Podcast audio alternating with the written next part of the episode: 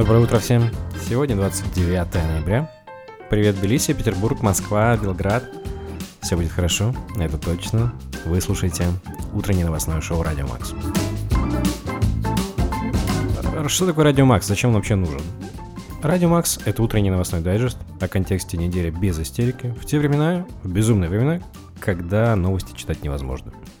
Не забывайте ставить лайки, подписываться на этот подкаст в Apple Podcasts. И, кстати, он еще выходит на YouTube. А теперь давайте сразу к новостям.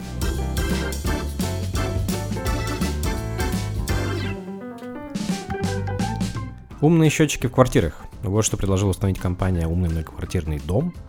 Они предлагают оборудовать в общем-то, такими электрическими умными счетчиками воды, газа, электроэнергии все строящиеся многоквартирные дома в стране, конечно, легко. За столько денег. А, ну, в общем, идея в том, чтобы они сразу же передавали данные куда нужно, и тебе ничего не нужно было отдавать.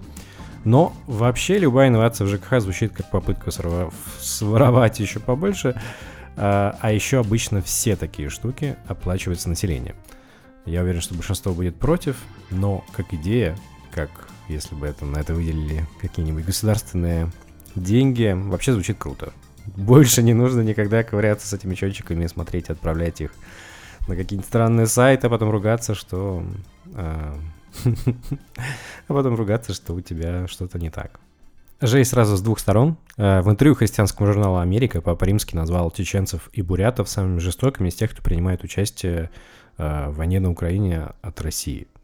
Во-первых, очень странно, почему, как это он так догадался, как он это выявил. Он как бы посмотрел все очень жестокие моменты на войне, и дальше выявил национальную принадлежность тем, кто в этом участвовал, или как это происходило. В общем, достаточно забавная история. А в свою очередь, от МИД, от главы Республики Бурятия, он получил ответочку, слышать оценку от главы католической церкви жестокости конкретных национальностей – Эм, как минимум странно. Ну, дальше, конечно, идет защищающих мирных населения, что тоже полный бред, поэтому обменялись бредом, вот такая вот история.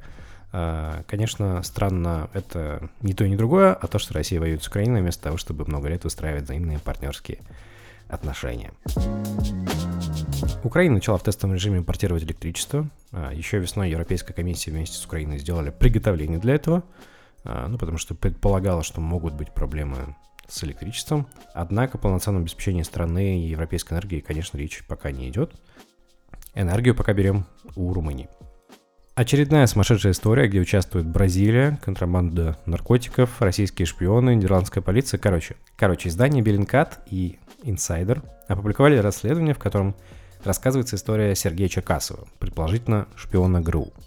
В 2010 году он приехал из России и стал выдавать себя э, за бразильского гражданина в Рио-де-Жанейро. То есть он получил паспорт каким-то образом, и, в общем, по этому поддельному паспорту его звали Виктор Мюллер Феррейра. Феррейра, ну, да. Прожил он, в общем, по этому паспорту в Ирландии, США, поучился в Дублине и попытался устроиться на работу в Гаагский суд в Нидерландах. И как-то он странно все время интересовался расследованиями по Украине. В общем, нидерландская полиция все это обнаружила, отправила мужчину обратно в Рио-де-Жанейро, где его осудили на 10 лет за подделку документов. Россия, в свою очередь, говорит, да-да-да, это Сергей Черкасов, все правильно, но никакой он не шпион, на самом деле наркоторговец, и он у нас в розыске, высылайте его скорее к нам обратно. А, в общем, полную версию можете почитать на Медузе, либо на Инсайдере, либо на Bellingcat. А, могу оставить ссылку в описании. Очень интересная история. Как пошутило издание Village, Яндекс.Гоу запустил маршрутку. То есть э, история в том, что Яндекс.Гоу запустил совместные поездки на такси для людей с похожими маршрутами.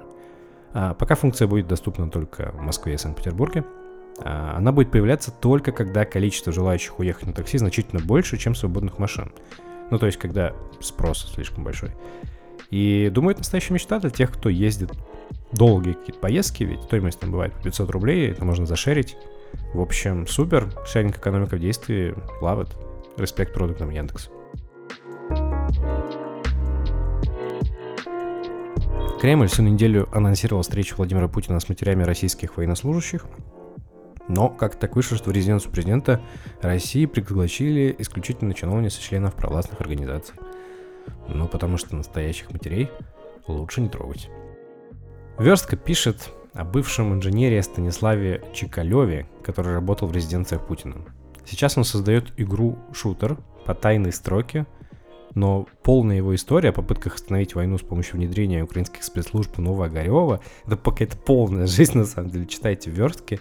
Очень жесткий материал, граничит совершенно безумством, но э, история крайне интересная. Лев Лещенко собирается выступить на стереолето.